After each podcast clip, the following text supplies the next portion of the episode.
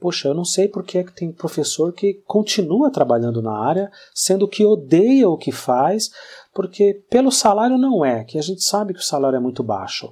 Então, o que é que prende essa pessoa na área? O que é que prende essa pessoa dentro desse emprego, dentro desse trabalho que ela simplesmente detesta e que consome a vida e a saúde dessa pessoa, sabe?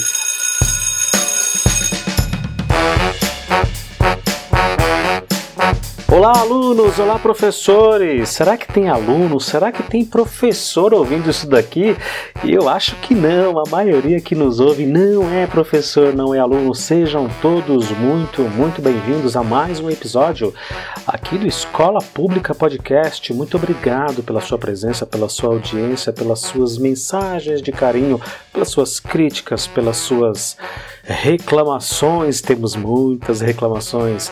Seja muito bem-vindo, todos, sejam todos muito, muito bem-vindos. O meu nome é Luciano, você já sabe, eu sou professor aqui de escola pública e eu sou um eterno apaixonado pela escola, pelo ambiente da escola, pelo lugar, o prédio, os alunos, a rotina, a dinâmica. Eu simplesmente amo isso, gosto muito disso e apesar de todas as dificuldades, não desisto. Sou persistente, sou um sonhador que acredita que um dia encontraremos uma saída e esse dia talvez esteja muito, muito próximo.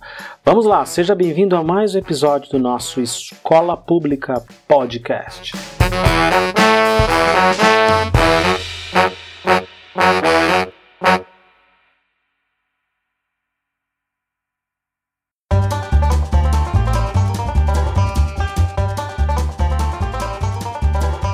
Muito bem, muito bem, vamos lá, vamos começar. Hoje um episódio um pouquinho, um pouquinho diferente de tudo que eu tenho feito por aqui, de tudo que a gente do que nós já estamos acostumados a ouvir aqui no Escola Pública, eu vou atender finalmente os inúmeros e inúmeros e cansativos e repetitivos e inúmeros pedidos para que a gente leia, leia nossos e-mails, leia as nossas mensagens. Vocês não leem o que a gente escreve, vocês não postam o que a gente manda para vocês. Então vamos lá, vamos fazer um episódio especial só de leitura de e-mails. Vamos fazer isso. De repente você que ainda não mandou nenhuma mensagem, você que não mandou nenhum e-mail, se sente estimulado a mandar e de quebra a gente põe no ar todas essas mensagens, pelo menos as mais interessantes e as mais produtivas, que nós recebemos aqui desde lá do primeiro episódio, há quase um ano atrás, lá na metade de 2019, quando tudo isso daqui começou. A minha ideia era justamente não seguir alguns modelos que já existem de podcasts, né? Com a tradicional abertura, depois a leitura de e-mails e aí começa o programa, às vezes tem um merchandising, enfim, a ideia era justamente quebrar com isso e fazer algo um pouco mais direto e objetivo e, sei lá, pular um pouco o blá blá blá. Mas muita gente tem pedido, muita gente tem ficado até um pouco chateado, acha que a gente não se importa. É, eu respondo, né? todas as mensagens que chegam, todos os e-mails, eu respondo a todos indistintamente, mas ainda assim parece que as pessoas querem que você leia no ar, que você registre, ó, muito obrigado, valeu por ter escrito pra gente, muito obrigado por nos acompanhar durante todo esse período. Então é isso, vamos lá, um episódio inteirinho só de leituras de mensagens e e-mails. Toca o barco!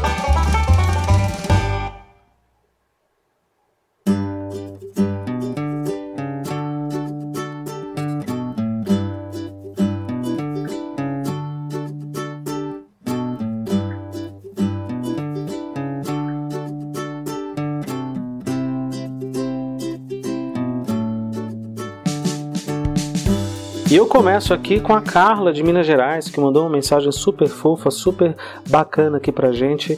Ela já começa dizendo que descobriu o podcast recentemente e tá ouvindo vários e vários episódios de uma vez só.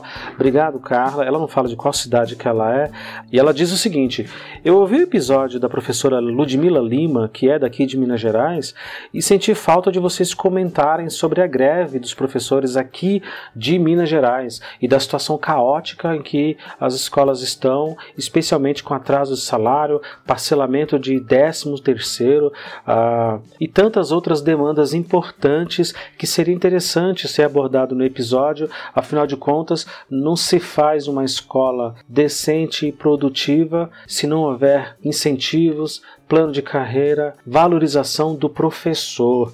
Carla, concordo contigo, foi o que eu te respondi imediatamente quando a sua mensagem chegou. A gente aqui no Escola Pública tem discutido muito essa questão de que uh, tudo, na verdade, depende de um tripé né? Algumas coisas estão ao nosso alcance e esse tripé possui o Estado de um lado que nos massacra miseravelmente e quando você conversa com outros funcionários públicos você percebe que isso é infelizmente generalizado. Uh, os médicos reclamam, os enfermeiros, auxiliares de enfermagem uh, falam de situações degradantes de trabalho, de absoluta falta de material, de espaço físico, de falta de tempo para descanso, de capacitação.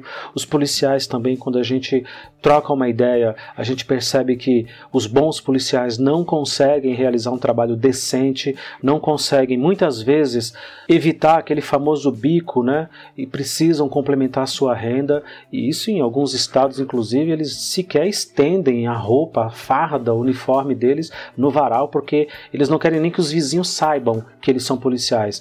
Para você que nos ouve de fora daqui do estado de São Paulo, essa é a nossa realidade aqui. É muito raro você você vê um uniforme de um policial militar num varal, né? Uh, e a situação realmente é caótica toda essa questão, toda essa dinâmica, infelizmente, nociva do Estado. E nas escolas públicas não é diferente, infelizmente, em inúmeros lugares do Brasil. A Ludmilla e eu, especificamente nesse episódio, a gente conversou bastante em off, né? seja por WhatsApp, seja pelo próprio Skype, no direct do Instagram, sobre essa dificuldade que é os professores terem que trabalhar sem salário, sem receber salário. Uh, mas como um primeiro episódio em que eu convidei e ela gentilmente aceitou, nós optamos que a gente abordaria o trabalho dela, que é fantástico, que é um trabalho tão fofo, tão redondinho, tão caprichado, tão bem elaborado, com, com tudo aquilo que a gente espera de melhor de um professor, que é a abnegação, que é a dedicação, que é o comprometimento pela qualidade. Né? Ela não pensa em quantidade, ela não trabalha por lote, ela trabalha com muita qualidade. E ela vai desde o pequenininho lá que precisa precisa fazer um desenhozinho para enfeitar teu caderno, para preencher um cabeçalho. Até o professor, ela faz capacitação de BNCC de professores. Quer dizer, o espectro de abordagem da professora Ludmilla é extremamente amplo e é uma coisa que eu realmente fiquei muito impressionado. Eu já era fã da professora, já segui o canal dela quando era, quando se chamava ainda Olá, tem aluno aí? Eu já achava muito, muito bacana a qualidade do trabalho dela e a simplicidade ao mesmo tempo, desde muito tempo antes de pensar em podcast, de gravar podcast, de convidá-la para participar aqui com a gente. E quando eu a convidei, nós meio que combinamos que seria bacana, nesse primeiro momento, nesse primeiro episódio, que a gente tratasse especificamente do trabalho dela, que era o que eu estava interessado. E depois, numa conversa posterior, por que não, a gente tratar dessa questão da paralisação, da situação em que o Estado de Minas Gerais se encontra. Para quem me ouve, nesse exato momento, os professores estão passando por um perrengue terrível. Eu conversei com ela, inclusive, tem dois dias, para vocês terem uma ideia. E ela me dizendo que está cada vez mais difícil ficar sem salário. Eles estão em greve, estão paralisados. O governador de Minas Gerais, o Zema, que é do Partido Novo, uh, recentemente anunciou que daria um aumento de mais de 40% para os policiais militares, apesar do Estado estar à beira do colapso financeiro e aí os professores sem receber 13 terceiro, com salários atrasados, com plano de carreira totalmente comprometido, como é que vai dar aumento para um e não dá para outro? Enfim, se você está me ouvindo daqui a um, dois anos no futuro, provavelmente a situação já se resolveu e você sabe qual é a solução. Nós aqui nesse momento não fazemos ideia do que foi que aconteceu. Então Carla aí de Minas Gerais, conterrânea da Ludmilla, Naquele momento foi importante que a gente não abordasse diretamente essa parte das paralisações, essa parte das dificuldades pela qual passa todo o funcionalismo desse estado lindo, tão bonito, tão grande como é o estado de Minas Gerais. Tá legal? Obrigado, obrigado pela sua mensagem. Continua falando com a gente.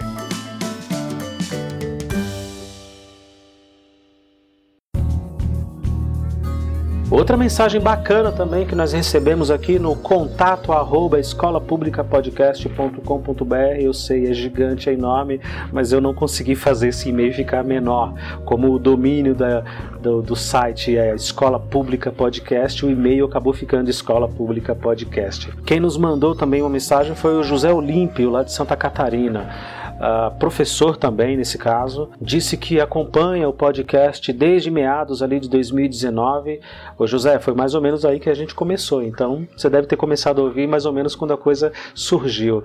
E ele fez um, uma, uma pequena reclamação também. Ele disse: pô, não tem nenhum professor de Santa Catarina, vocês não conversaram com ninguém daqui para falar da situação das escolas, para falar do abandono de algumas escolas, especialmente as escolas mais afastadas, mais uh, próximas ali do meio rural que encontra uma série de dificuldades, às vezes não tem professor, às vezes não tem material. José, é o seguinte, eu tive contato com três professores de Santa Catarina, marcamos de gravar com os três, mas sabe como é a vida de professor, né? Você também é professor, você sabe. Não deu certo não deu certo. A gente, no final de semana que eu podia, o professor não podia. Naquela terça ou quarta-feira que eu tinha uma horinha, duas horinhas livre entre uma aula e outra, entre uma correção de provas e outra, entre um planejamento de aula e outra, a professora não podia. E assim, e tem que ser uma coisa que tem que casar, né? Tem que encaixar direitinho, porque não é só sentar, falar e dizer o que vem na telha. A gente bola uma pauta antes, a gente troca uma ideia muito, muito longa, pensando, e aí, vamos discutir o que, vamos pensar o que. Até que na hora da gravação acaba que a gente meio que se perde um pouco, né? A Tamiris Palma lá de, do Paraná disse isso muito. Nossa, como a gente está sendo prolixo, a gente está falando um monte de coisa, está fugindo do tema, a gente não consegue, não consegue, a gente vai devagando, né? Não, não tem jeito. Mas até essa conversa acontecer de fato, até a gente sentar, ligar os aparelhos e pôr para gravar, leva um bom tempo, leva muito tempo, infelizmente. Mas eu não desisto, tá? Eu não desisto. É, eu sei que tem alguns colegas aí de Santa Catarina, vocês três, vocês três aí que estão me ouvindo, vocês sabem que é com você que eu estou falando e eu continuo insistindo e persistindo para que vocês participem e nos tragam, né, como que é essa realidade aí do belíssimo e fantástico estado de Santa Catarina. Eu tive há um ano e pouco na Ilha da Magia, né, em Floripa, e eu realmente fiquei muito impressionado com, com, com o ambiente. A atmosfera da cidade é outra. Eu sei que quando a gente viaja como turista, tudo é muito legal, tudo é muito bacana. Para quem vive ali, às vezes não é tão assim, né? Mas eu fiquei muito impressionado. Eu conheço outros estados, estive de férias em outros lugares do Brasil, mas Floripa realmente me impressionou. Me impressionou positivamente. E eu continuo ansioso e continuo na expectativa de que vamos conversar sim, viu, José? Não, não desiste de nós, não. Continua acompanhando a gente aí, tá beleza? Outro e-mail muito, muito, muito, muito, muito legal que eu gostei de ter recebido foi da Maria Júlia, aqui de São Paulo, aqui da cidade de São Paulo, capital. Maria Júlia disse: Olá, estou ouvindo o podcast de vocês, uma indicação da nossa professora, como fonte de um trabalho que a gente vai realizar sobre podcast e as novas tecnologias dentro do sistema Inova de educação. Alguns episódios eu achei mais legal, outros nem tanto. Obrigado, Maria Júlia, pela sinceridade. Muito obrigado. É isso que a gente espera, é o mínimo que a gente espera de vocês. E só acho que alguns episódios às vezes são um pouco grandes demais. É, eu concordo, Maria Júlia, eu concordo. O episódio número 1, um, por exemplo, ele teve uma hora e 40, uma hora e 50, se eu não me engano. Mas se serve de consolo, eu sei que não. Uh, esse episódio, quando eu gravei, foi o episódio que eu gravei com o professor Gilberto, né, em que eu fazia a famosa, famigerada pergunta se a escola morreu. A escola morreu? Eu, eu acho que a escola morreu. Esse modelo de escola que a gente tem sustentado e levado esse cadáver dia após dia, esse, esse, esse modelo morreu. E quando nós sentamos para gravar, foram quase quatro horas de conversa. Quase quatro horas sem parar, sem ir no banheiro, sem tomar água, sem tomar café, nada. A gente realmente viajou na maionese, a gente realmente se empolgou e gravou muita coisa.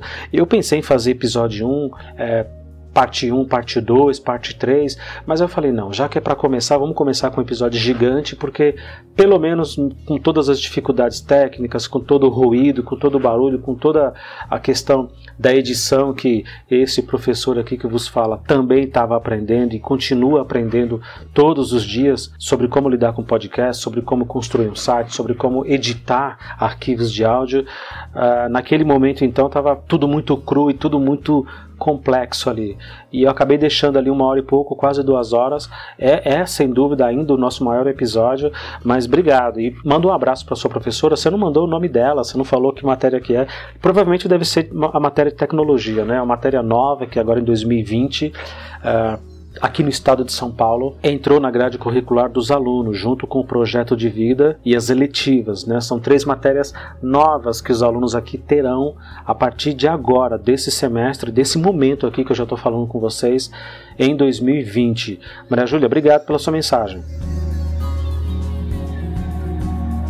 A próxima mensagem é da Ana Cristina, de Jundiaí, aqui perto de São Paulo, não tão perto, mas perto de São Paulo. Ela é professora e diz que não conhecia a realidade da cidade de São Paulo, de toda a região metropolitana, que ouvia muito falar, às vezes muito mal, infelizmente, mas que fica animada de saber que ainda assim existem professores e colegas e parceiros aí que acreditam na causa da educação. Ela faz aqui uma série de considerações sobre alguns episódios que ela ouviu, alguns ela gostou mais, outros ela gostou menos, alguns ela não entendeu nada, porque realmente alguns áudios são sofríveis, eu sei, eu sei, a gente está lutando para tentar melhorar isso, não é tão simples, não é barato, não é tão fácil, mas a gente vai chegar num denominador comum, né? Tenha um pouco de paciência com a gente. O episódio que ela mais gostou foi o do Fala Garota, né? Dos meninas, as meninas do sexto ano. Agora elas, elas não estão mais no sexto ano, elas todas elas passaram, então no sétimo ano agora, quando a gente gravou e falando justamente de um problema ali de respeito, de empatia dentro da sala. E ela disse que espera mais episódios como esses, em que os alunos possam falar e que eles exponham o seu ponto de vista, o que eles acham, perspectivas, e que o podcast dê cada vez mais voz aos alunos. O Ana, é o seguinte, Ana com dois N's, é importante, tá? Não vamos errar o nome da pessoa. O Ana, é o seguinte, eu também adorei. Na época que eu gravei esse episódio com as meninas, e eu falo época porque já faz muito tempo, né? Ah, infelizmente eu leva um tempo até conseguir postar, porque eu preciso ter um background, eu preciso ter um, uma frente aí de episódios, porque senão eu fico maluco. É um episódio por semana, quatro, cinco episódios por mês, e eu preciso trabalhar, eu preciso fazer um monte de coisas e ao mesmo tempo gravar, editar, postar, enfim, todo esse processo que leva horas, muitas, muitas, muitas horas. Um único episódio, às vezes, de uma hora, você leva aí seguramente 10, 12, 15, às vezes 18 horas para ficar pronto. Entre gravação, planejamento, edição, formatação. Eu ouço isso antes para ver se não está tão zoado, se não está tão ruim, né? Porque uh, mesmo com todas as limitações, eu luto bastante para tentar conseguir ali, vamos ver, né? Se fica minimamente palatável. Então, com toda essa dinâmica, com toda essa questão de tempo, de planejamento, até conseguir realmente sentar gravar. Faz muito tempo que eu gravei com as meninas e gravei inclusive muito tempo antes desse episódio eu ar na época. E com aluno, especificamente com aluno, eu tenho um agravante ainda maior, porque eu preciso que as famílias autorizem, né? Esses alunos têm que ter uma autorização por escrito dos pais, permitindo que eles participem de um projeto de gravação de podcast que vai ao ar e que vai ficar público. Então, isso não é um processo tão simples. Infelizmente, algumas famílias não autorizam, simplesmente não autorizam, apesar das explicações, apesar da gente, sabe, detalhar e deixar super à vontade, dizer, olha, é um projeto bacana, primeiro tem que explicar o que é podcast, tem que explicar o que é essa nova mídia, para que, que serve. Alguém vai ganhar dinheiro com isso? Alguém vai ganhar dinheiro com os meus filhos? Não, ninguém ganha nada aqui. Aqui, aqui é o contrário, a gente gasta dinheiro, a gente investe para que o projeto se realize, para que a coisa realmente flua. Né? Eu tive, por exemplo, alunos excelentes, meninas, meninas excelentes, uh, que queriam falar, por exemplo, de aborto. Veja só você, como que eu vou abordar um tema tão complexo, tão polêmico, profundo, denso, com opiniões e visões de mundo, visões religiosas, políticas, sociais, tão opostas, tão diferentes dentro de uma escola pública, de um ambiente público, com alunos menores de idade, né? Eram meninas ali que tinham entre 14 e 15 anos, e elas queriam muito participar do, do tema, montaram uma pauta super bacana, me trouxeram, discutimos isso uh, dentro da aula, no corredor da escola, subindo escada, descendo escada, sabe? Foi uma loucura, foi muito, muito bacana, foi muito impactante. Só essa pesquisa e só essa dinâmica delas quererem participar e abordar esse tema, né? Um tema era o assédio e outro era a questão do aborto, né? De quem era pró, de quem era contra, as razões de ser a favor e contra, enfim, toda uma discussão muito, muito bacana que eu enxerguei. Eu falei, isso daqui daria um baita no episódio, isso aqui seria maravilhoso. Mas como é que você convence as famílias né, a autorizar esse jovem a gravar algo tão profundo, tão denso, não foi tão simples. Infelizmente acabou não rolando. Então assim, a família ela tem autonomia. Se a família diz não, não vai participar, não vai participar, acabou. A família tem a última palavra, né? Uh, eu não tenho alunos maiores de idade, infelizmente. Uh, alguns poucos alunos maiores que eu conheço eles não ligam muito para podcast, na verdade eles não ligam muito para coisa nenhuma, muito menos para a escola e para os estudos é a minha realidade, infelizmente é assim que tá, é desse jeito que toca, tá certo? Uh, então tem, essa, tem esse agravante aí, tem essa, essa esse elemento é, que dificulta aí de que você não pode simplesmente ligar um microfone, botar aparelhagem numa sala de aula uh, ou no pátio da escola, o que seja, e dizer, vamos lá, fala garota, fala aí. Eu fiz parecer que foi uma coisa super espero que isso tenha dado certo, super espontânea, super. Vamos lá, abre a boca e fala, né?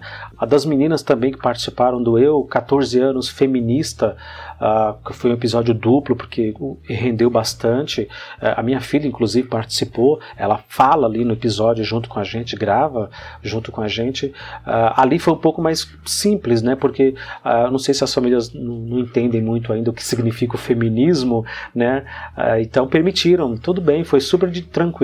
Mas outros temas que os alunos me trazem, querem abordar, as famílias vetam e dizem, não, não vai falar sobre isso, imagina que absurdo. E, e é uma pena, né? Porque eles não falam nem em casa. É, às vezes é um, é, um, é um, tipo de assunto que não é comentado, não é conversado, nem mesmo dentro de casa, entre pais e filhos. E o ideal é que tivesse esse tipo de diálogo, mas também não tem na escola porque não é permitido, enfim. E aí vira aquele ciclo terrível de desinformação, de desconhecimento que só gera cada vez mais dor, sofrimento, frustração. E o resultado é esse. Na maioria das vezes a gente não sai do lugar. Tá legal, Ana? Mas assim, eu tenho muitas ideias, tem muita coisa rolando, assim como eu respondi o Júlio, José Olímpio, José Olímpio lá de Santa Catarina, uh, a mesma coisa serve para a questão dos alunos. Tem muita coisa rolando, tem muito contato aí acontecendo, muito grupinho de WhatsApp que a gente está tentando fazer a coisa acontecer. E assim, repetindo outra vez, uh, leva-se muitas semanas, às vezes meses, né? Não é só com o Mário Sérgio Cortella que a gente leva meses negociando para conseguir uma horinha, 40 minutos, 35 minutos de conversa para conseguir gravar um podcast. Às vezes a gente leva meses e semanas para gravar com um aluno também. E nesse caso é até mais difícil, inclusive, do que com professor.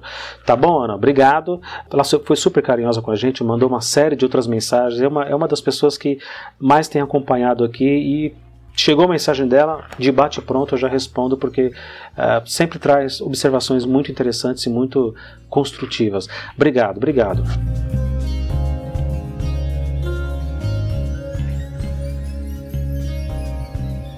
Outra mensagem super legal que chegou é do Carlos Siqueira, lá de Anápolis.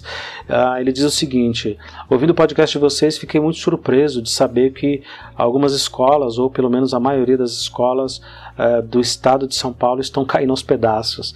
Eu achava que isso era um fenômeno exclusivo nosso aqui, uh, justamente por se tratar de um estado tão rico e tão desenvolvido espera-se, ou pelo menos esperava-se, que a estrutura fosse um pouco melhor. Aí ele faz uma série de, de considerações acerca dos episódios preferidos. Uh, ele também é o colaborador que sempre manda mensagem para a gente, sempre entra em contato com a gente, com elogios, com críticas, com observações bacanas. Uh, o Carlos, é o seguinte: a, a ideia do podcast era justamente essa era justamente essa. Quando a gente. Eu já, já disse isso em outros episódios, vou, vou, vou me tornar repetitivo aqui, tudo bem, mas quando a gente vai ouvir podcast, especialmente a gente aqui que consome podcast, a gente observa que quando se fala de escola, de educação, quem está lá do outro lado falando não conhece a realidade, não faz a menor ideia do que é que está acontecendo dentro das escolas públicas, para o bem e para o mal, tá certo? Então a ideia era justamente essa, era dar um grito e dizer assim, sociedade, olha aqui pra gente, dá uma olhada aqui pra gente. Nós estamos agora no ano 2020, nós teremos eleições, eleições municipais, prefeito, vereador. Seguramente são as eleições mais importantes, porque é o problema da sua cidade, é o problema do seu bairro que conta nesse caso. Então, assim, sociedade, dá uma olhada para os hospitais, dá uma olhada para os postos de saúde, dá uma olhada para a situação da coleta de lixo da sua rua, da iluminação pública da sua rua, sabe?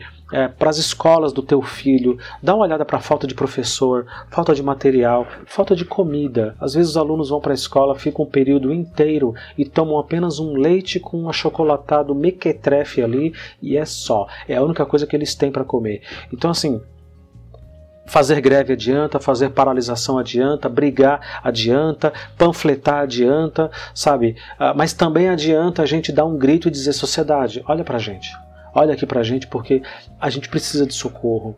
Né? E tem coisas que nós, professores, não temos alcance. Não está na nossa alçada, por exemplo, decidir quanto será o nosso salário. Ao contrário dos deputados, parlamentares e vereadores que decidem os próprios salários, os ministros do Supremo também decidem o próprio salário. Ao contrário destes que são funcionários públicos como nós, nós não podemos aumentar o nosso próprio salário. A gente não pode sequer decidir como será usada a verba que vem para uma escola quando vem. Às vezes é uma verba anual mínima para trocar uma vidraça, para pintar uma parede, para trocar uma torneira que está pingando, sabe? Para soldar um portão que está caindo aos pedaços. Então, assim, é muito pouco dinheiro, é muito pouca verba, é muito baixo salário. Assim, é coisas realmente terríveis. A estrutura da escola é, é, é realmente realmente decadente, é paupérrima.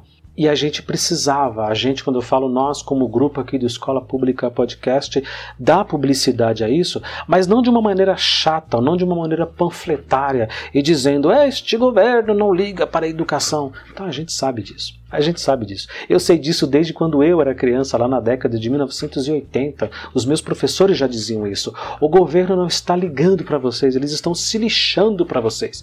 Tá certo?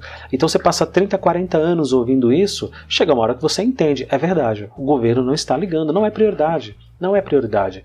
Leva-se décadas para que uma melhoria eficiente no ensino dê resultado. Então o político vive de quatro anos. Ele vive de uma eleição a outra. Ele não vai fazer algo que precisa de 20 anos para dar resultado. Ele não vai fazer um projeto de Estado tá certo? Que é muito diferente de projeto de governo e projeto de partido, que é o que infelizmente nós temos no Brasil, né? Então, às vezes aqui na escola pública a gente discute um pouco menos a política, às vezes discutimos nada da política, porque já tem muita gente fazendo isso, né? Já tem muito ruído nesse discurso e nesse diálogo confuso que tem se tornado ultimamente a reflexão política brasileira.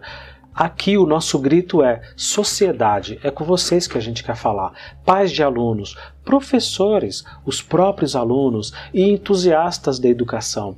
Ah, é, é uma das minhas maiores surpresas e alegria desse projeto do podcast justamente lidar e trocar uma ideia com pessoas que não são professores, com pessoas que não são alunos.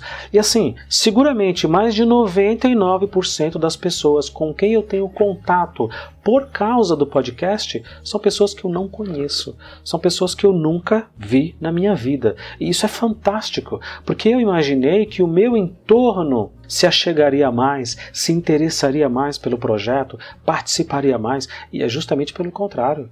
Eu gravei pessoalmente aqui na escola pública presencial, com equipamento bonitinho, vamos sentar, vamos gravar.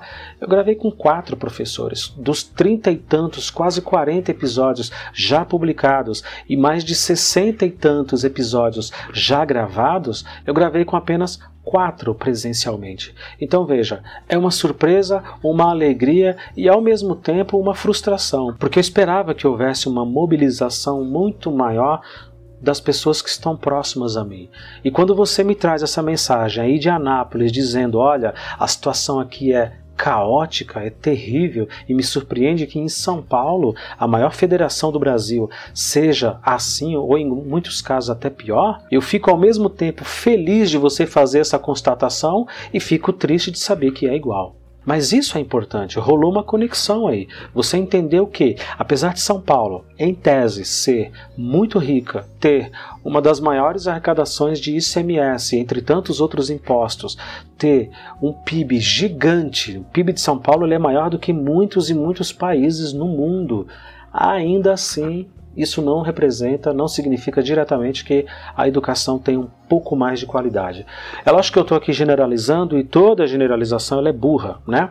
Existem escolas muito boas, existem escolas mais centrais que são muito boas, existem cidades muito pequenas em que as escolas conseguem desenvolver um trabalho melhor e aí tem uma parceria da comunidade, tem uma parceria de pais, alunos, mestres, sabe? A verba realmente é suficiente nesse caso. Na verdade, ela nunca é suficiente, mas ela resolve uma série de problemas ali que numa escola mais de periferia, de uma região metropolitana de 20 milhões de habitantes, como é essa daqui da cidade de São Paulo, não consegue. Infelizmente não consegue, não funciona, tá certo?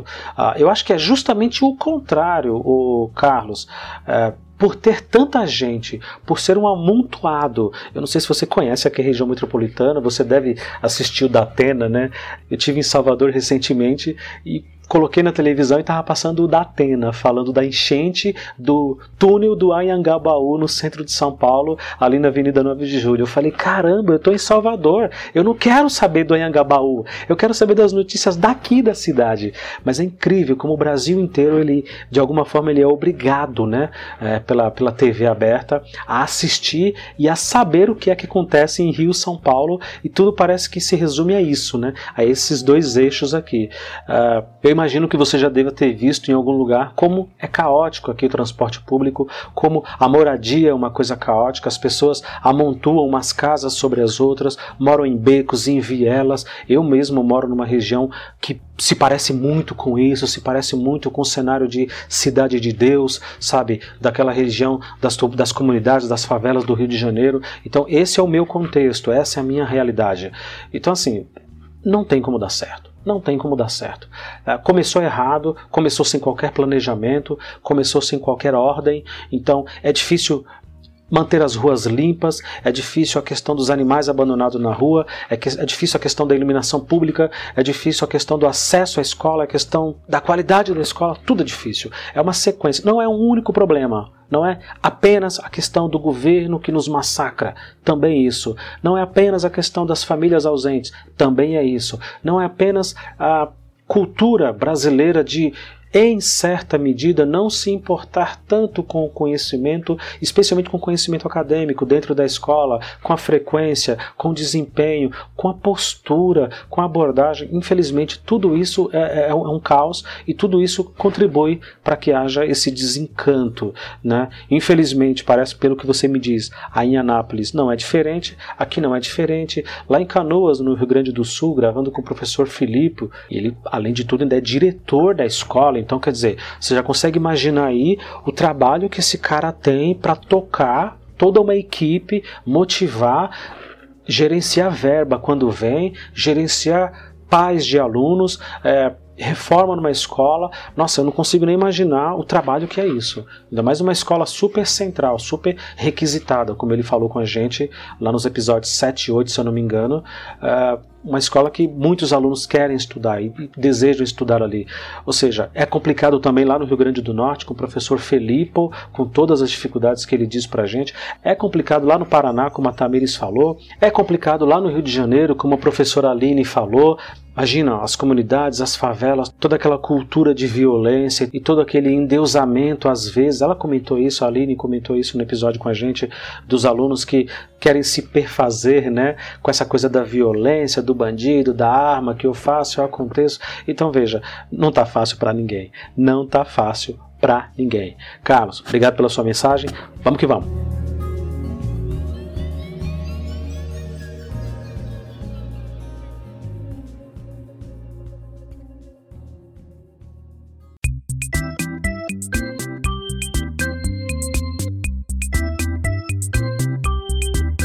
O próximo e-mail veio da professora Daniele, aqui da região metropolitana de São Paulo, mais especificamente da cidade de Suzano. A professora Daniela é uma querida. Uh, a partir dessas mensagens a gente começou a trocar uma ideia, uh, nos tornamos amigos e ela tem colaborado bastante aqui com a pauta do Escola Pública, se tornou não só ouvinte, como participante, inclusive. Né?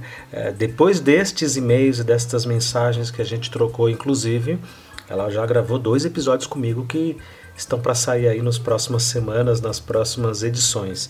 Ela diz no e-mail, o primeiro que ela mandou: Olá, me chamo Daniela sou professora da Rede Pública Estadual de São Paulo e eu atuo aqui na cidade de Suzano há mais de 14 anos na rede. Há tempos que eu vinha procurando um podcast que preenchesse profissionalmente, é, não sobre aspectos científicos, já que eu sou professora de biologia, ela fala, mas também pedagogicamente. E hoje eu descobri o Escola Pública. Uh, ouvi o primeiro episódio e me vi representada, tanto no desejo de ensinar como nas aflições. Que legal, que legal, que legal, Daniel, que legal, professores. Diante disso, venho agradecer pela iniciativa e dedicação para produzir o material. O Dani, é, Pizzo, né? Daniele Pizzo, Pizzo. Ah, obrigado. A gente, a gente depois disso nos tornamos realmente parceiros aí. Muitas ideias têm surgido e, e eu tô contigo. Eu tô contigo. A ideia e a angústia e o anseio de criar algum conteúdo feito por professores, não necessariamente que tivesse ligado a aprendizado e a lição, né? A conhecimento no sentido de lição. Vamos aqui fazer um site falar de conteúdo, conteúdo de biologia, de química, de língua portuguesa, de história, de geografia, de matemática. Não. A ideia não era essa. A ideia sempre foi e até aqui tem dado certo fazer com que os professores falem sobre o que eles quiserem falar, né? Sobre a sua rotina em sala de aula, os seus anseios, os seus desejos, especificamente sobre a realidade de cada um. E para mim tem sido aqui eu que tenho centralizado todas essas conversas com esses inúmeros e inúmeros colegas. Imagina, uh, literalmente dezenas e dezenas de episódios já gravados e postados.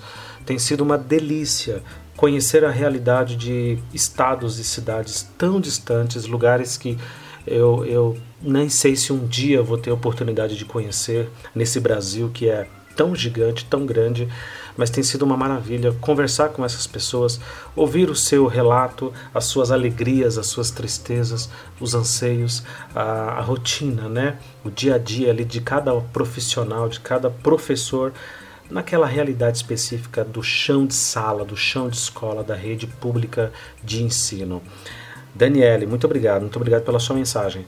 A ideia é, foi justamente essa, foi justamente essa. Falar com professores, falar com alunos que estão prestes a se tornarem professores, mas também falar com todo mundo que curte o tema da educação.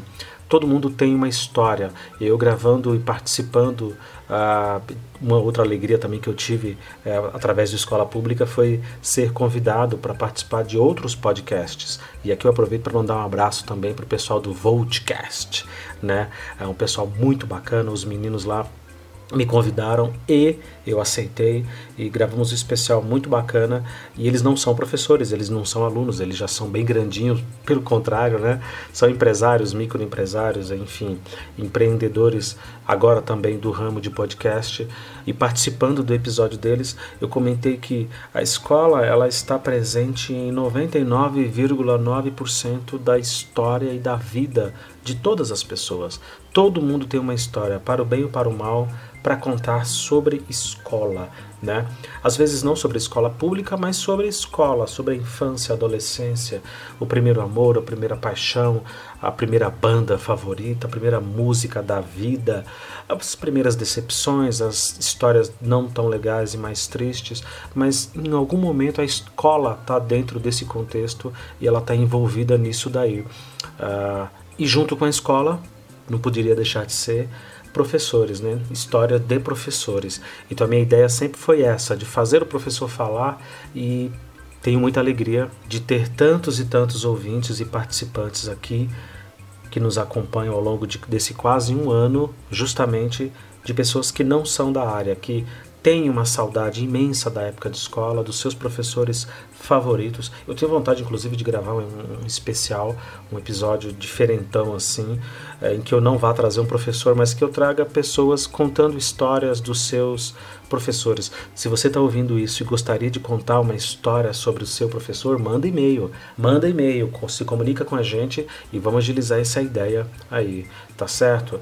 E as conversas entre a gente evoluíram tanto que no outro e-mail ela mandou dizendo sobre o ensino médio. Uh, não, não, desanima não, ela disse, é assim mesmo. É, ela adora trabalhar com o ensino médio, ela, é a paixão da vida dela e ela consegue se comunicar muito bem. Uh, não é o comum, né? não é o mais comum e o mais corriqueiro, porque boa parte dos professores fogem do ensino médio justamente por ser uma relação um pouco mais difícil, né? Eu, particularmente, tenho uma dificuldade, imensa dificuldade de acessá-los, de entendê-los, especialmente pelo desinteresse absurdo, né? Eu estou falando aqui de ensino médio do noturno, né? O ensino médio da galera que estuda à noite e que já chega realmente num desânimo total. Eu estou combinando, inclusive, com a professora Dani para a gente fazer um episódio sobre ensino médio, né? Para fazer esse contraponto. Eu não gosto muito, ela ama, então acho que seria bacana a gente colocar as duas visões e, especialmente, mais profundamente, abordar que o ensino médio deveria acabar, né? Esse ensino médio tal qual ele existe hoje, ele precisa acabar, ele precisa desaparecer, né? A gente precisava fazer com que esses três últimos anos da vida escolar do aluno da educação básica, que esses três últimos anos fosse, fossem realmente produtivos, fossem realmente para criar alguma coisa, para produzir alguma coisa, para acrescentar algo e não meramente um, uma repassação, eu nem sei se existe essa palavra, mas sabe, uma transferência de conteúdos automaticamente falando, né? Abre o caderno, abre a apostila, abre o livro, copia a lição e faz. Ah, é só, é só a mesma coisa e uma repetição do que já acontece do primeiro ao nono ano. E isso é muito chato. E aí eu concordo com a molecada. A escola realmente ela é intragável nesse ponto. Ninguém aguenta ficar 12 anos sentado no banco de escola copiando a lição da lousa. Ninguém aguenta. Ninguém aguenta. E a gente precisa mudar o modelo. Como eu já disse em outros episódios aqui, longamente, se não é possível mudar tudo, que se mude em uma escola, que se faça um projeto piloto em uma determinada região, uma cidade, um bairro, uma sala de aula, que se faça algo planejado, bem elaborado, bem equipado, né, que os professores tenham equipamentos e oportunidade e a chance de fazer algo realmente relevante, de fato relevante, né? É, do jeito que está, já sabemos que não dá. E tá assim ruim há 80, 100 anos. E alguma coisa precisa ser feita. Daniele, muito obrigado. E para você que está me ouvindo, fica ligado, porque nos próximos episódios é essa professora Daniele de Biologia, lá de Suzano, aqui da região metropolitana da cidade de São Paulo, quem vai participar com a gente. Já está gravado, já está prontinho o episódio, está só aguardando a sua publicação. Daniele, um abraço, obrigado, hein?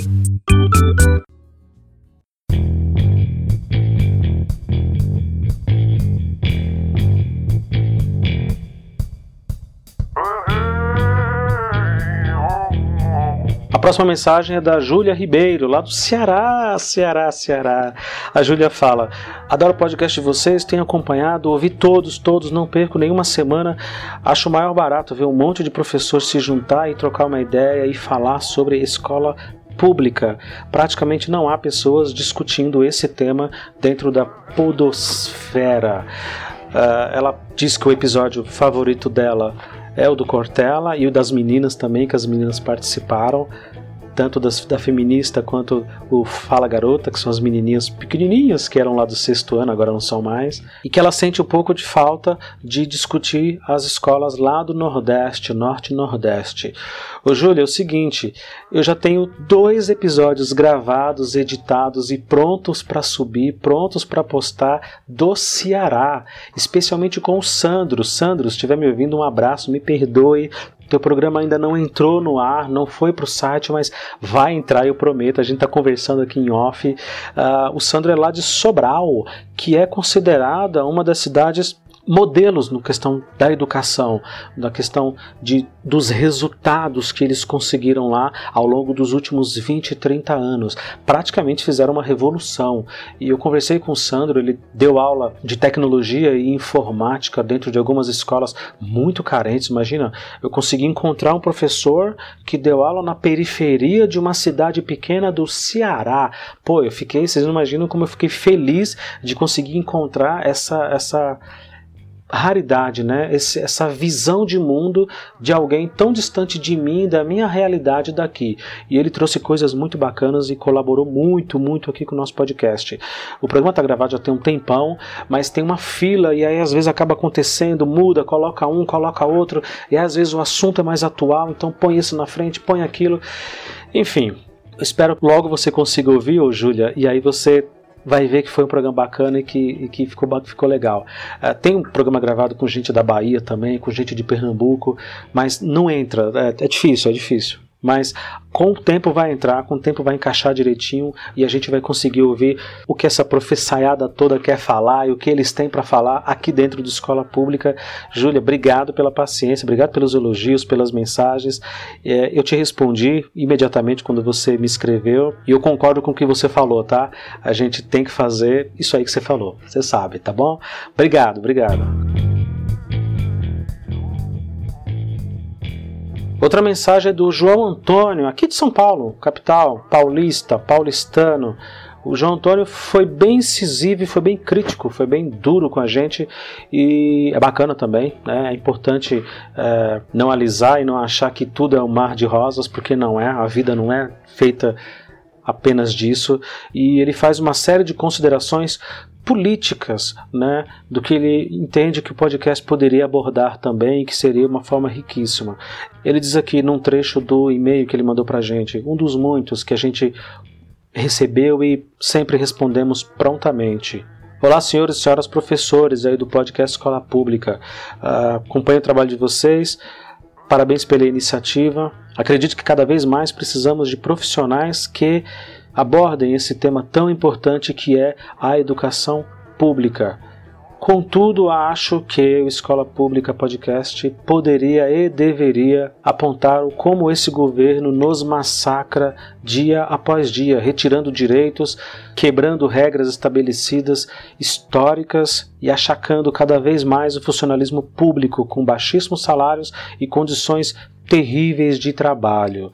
O João, João Antônio, concordo contigo, tá? A gente conversou longamente nesse período em que eh, tem rolado essa nossa comunicação. Eu concordo contigo. A, a, situação do funcionalismo público, e aí eu incluo não, como eu já disse, apenas os professores, mas também ah, os policiais e e todo o pessoal da área médica. Eu conheço algumas pessoas da área da saúde que, que assim, me relatam coisas terríveis. Coisas terríveis de você não ter gase, de você não ter, sabe, é, uma dipirona para ofertar para o teu paciente que está agonizando de dor. Isso é muito, muito terrível, tá? Uh, aqui no Escola Pública Podcast, uh, desde o início, a minha opção, e aí essa responsabilidade eu assumo sozinho, foi de sempre tomar cuidado com o posicionamento político, tá certo? E me explico rapidamente. Nós vivemos num regime democrático, né? Nenhum desses políticos que aí estão no poder se colocaram lá, né? Nenhum deles colocou a si mesmo no poder. Todos eles foram eleitos democraticamente: o prefeito, o governador, o presidente da república. E de alguma forma, queiramos ou não, gostemos ou não, de alguma forma esses políticos nos representam. Eu sei que é uma coisa terrível se dizer, ainda mais no contexto horroroso que nós estamos vivendo, com tantos absurdos sendo dito, com tantos ataques à democracia, com tantos ataques à liberdade de expressão, às vezes ataques machistas, racistas, homofóbicos, coisas da pior espécie que eu, sinceramente, nos meus 40 anos de idade, nunca imaginei que poderia presenciar. E digo mais, para quem está nos ouvindo e tem aí por volta de 20 e poucos anos, não era assim, tá? O mundo nunca foi desse jeito. A política sempre foi algo muito mal vista no Brasil, sempre foi algo muito podre no Brasil, infelizmente, mas acredito que nós nunca estivemos num patamar tão baixo, num nível tão baixo, tão ralé, como diria o professor Vila, tão rastaquera, né? Daí a minha reflexão de, ok, vou falar de escola pública que é mantido com dinheiro de impostos, vou apontar o que está errado, o que poderia melhorar, o que nós, o que nos cabe também como funcionário público, como uh, professores da rede estadual, da rede municipal, alguns da rede federal, né, dos institutos federais, o que, que nos cabe também de responsabilidade? E aí eu volto no que eu disse agora há pouco, dois, três e-mails atrás. Algumas coisas não estão na nossa alçada. Né? Não me cabe decidir o meu próprio plano de carreira, não me cabe decidir o meu salário, não me cabe decidir quanto de verba a escola receberá e aonde ela será usada, porque ela vem pré-estabelecida estabelecida, olha, isso daqui é para manutenção do prédio. Esse tantos mil aqui, quando vem, né, é para manutenção elétrica. Esses tantos aqui é para comprar material de papelaria. Esses tantos aqui é para conserto das câmeras de segurança. Então a coisa já vem meio que engessada por causa da burocracia que existe justamente para evitar a corrupção. E também não nos cabe discutir se esse ou aquele governo é bom ou ruim, porque essa discussão ela nunca é intelectualmente honesta, o João Antônio. Infelizmente ela nunca é, honestamente falando, justa. Nunca é. Você sempre tem no Brasil, nós temos uma discussão política que sempre é partidária, tá certo? E infelizmente também a discussão sindical, ela sempre é partidária. Basta ver que os principais nomes, os maiores nomes de todos os sindicatos, de todas as categorias, desde os metalúrgicos lá no ABC Paulista, para quem nos ouve de fora de São Paulo, ABC, né? A de Santo André, B de São Bernardo e C de São Caetano, são os que compõem as cidadezinhas ali da região metropolitana, onde tem as grandes indústrias, ou pelo menos historicamente se tinha as grandes indústrias automobilísticas, Volkswagen, Ford, Fiat e por aí vai. Então, os metalúrgicos lá no ABC Paulista, o Sindicato dos Professores, aqui em São Paulo, a POSP, que é fortíssima, que é gigante, que tem literalmente milhares de membros, uh, tantas outras categorias como da Força Sindical, todos eles, absolutamente todos, têm nomes dentro da política associados a partidos políticos e diretamente identificado com essas bandeiras partidárias. A gente vive num país livre, as pessoas se candidatam ao que elas quiserem se candidatar, elas se submetem ao voto popular, ganham ou não, até aí não há nenhum problema. A minha preocupação é: nós vamos fazer uma discussão política isenta, honesta e justa, independente do partido? Nós vamos fazer uma discussão honesta, independente do sindicato? A gente vai realmente apontar o dedo na ferida e dizer: olha, há problemas aqui que é do Estado e a gente não tem jurisdição sobre isso. Eu, como professor, não tenho poder de decidir certas coisas, a não ser na urna, a não ser de forma eleitoral. A gente vai apontar a questão aqui da sociedade, das famílias que são ausentes, e nós vamos apontar também questão de professores, de profissionais que não vão trabalhar, simplesmente não vão trabalhar tá certo? Vamos apontar tudo isso e vamos fazer uma discussão honesta? Vamos. Não, infelizmente não é assim. Você, João, você, não, você nunca deixou muito claro se você é professor ou não. Eu também não quis fazer esse tipo de, de inquisição, porque não é da minha conta. Mas a gente sabe das dificuldades, inclusive e, sobretudo, de discutir e de ter uma conversa razoável, tranquila, sabe, é, pacífica sobre um tema simples. O que é que a gente pode fazer para melhorar a educação? Precisamos votar um pouco melhor, porque esses políticos que estão lá nos representam, já que 50% mais um, no mínimo, votaram nesses, a maioria absoluta dos eleitores que estiveram presentes nas eleições votaram nesses candidatos, deputados, senadores, é, vereadores, governadores e presidente da República, prefeitos, todos eles. Todos eles foram eleitos pela maioria e representam, pelo menos no momento do voto, essa maioria que os colocou lá. Tá certo? Então nós vamos discutir com clareza e com honestidade e com franqueza pontos importantes, ou a gente vai ficar levantando a bandeira do nosso partido em detrimento do outro? A gente vai falar mal da esquerda para defender a direita, ou a gente vai falar mal da direita para defender a esquerda? Como é que vai ser essa discussão, ô João Antônio? É isso que me preocupa não é honesto. Intelectualmente nunca é honesto.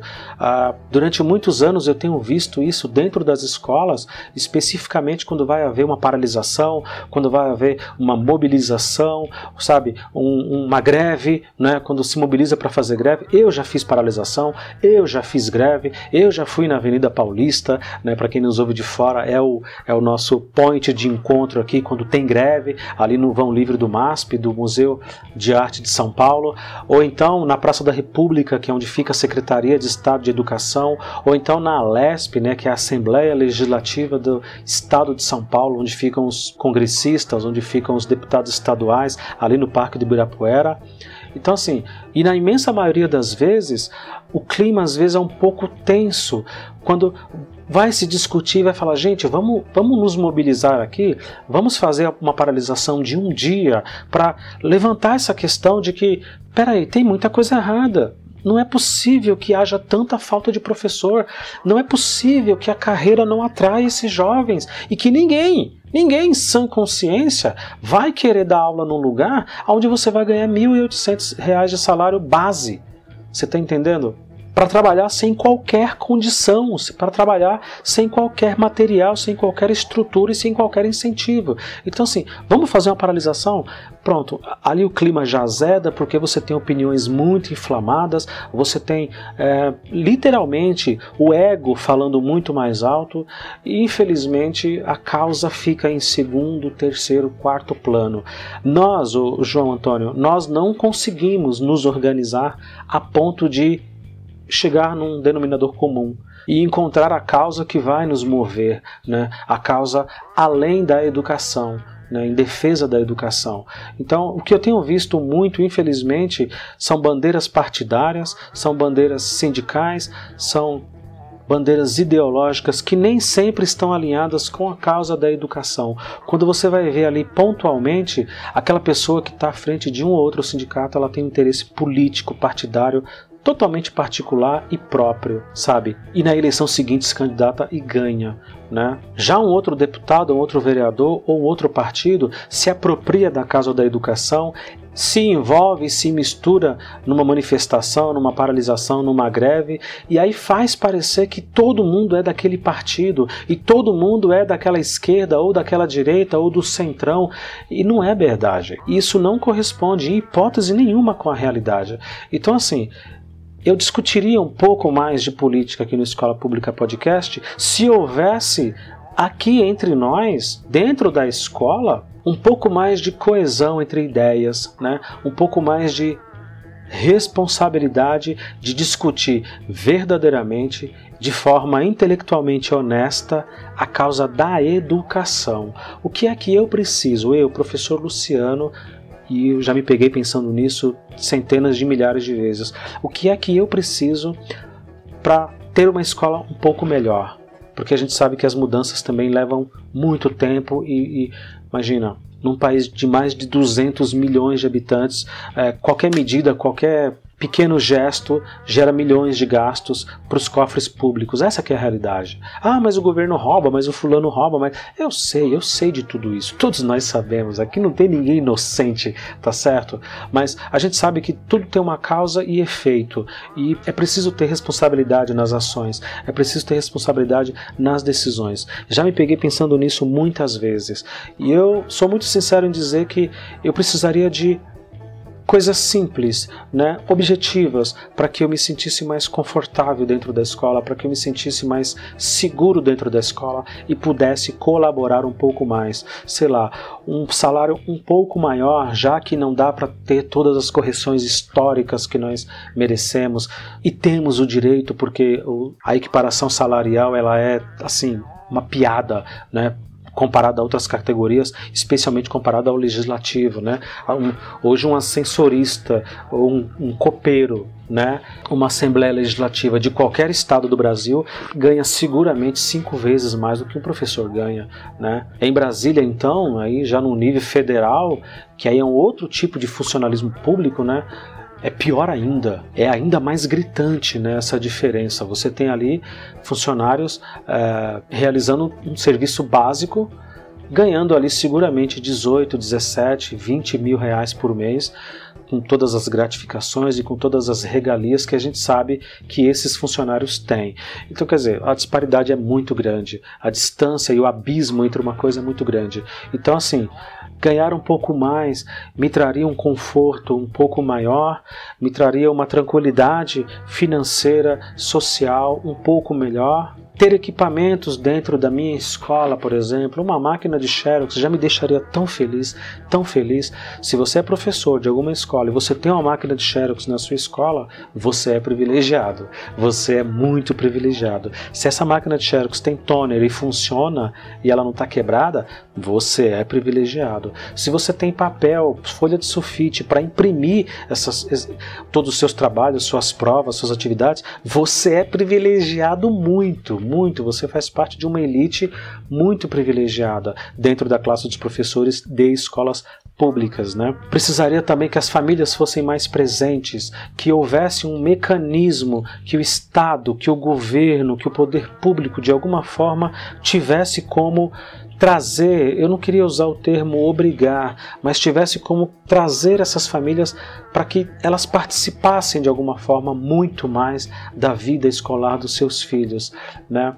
Sabendo todas as dificuldades, sabemos, sabe, uh, que as pessoas trabalham muito longe, têm uma vida às vezes indigna, né? o transporte público ele é caótico, às vezes a questão de droga e de bebida e de, de violência dentro da, dessas famílias é, é, uma realidade brutal, enfim, mas precisávamos encontrar como sociedade uma maneira de fazer com que essas famílias fossem mais presentes na escola e colaborassem e acompanhassem a vida estudantil desses meninos e meninas, para que eles entendessem de uma vez por todas, seja nós, professores de um lado falando e as famílias do outro lado reforçando e reiterando, de que o conhecimento é importante, de que esse momento que eles estão na escola vai fazer toda a diferença para o bem ou para o mal na vida deles e que é preciso que eles realmente se dediquem sabe? E aproveitem esse tempo, aproveitem a oportunidade que eles têm ali e levem a sério os estudos, sabe? Então, assim,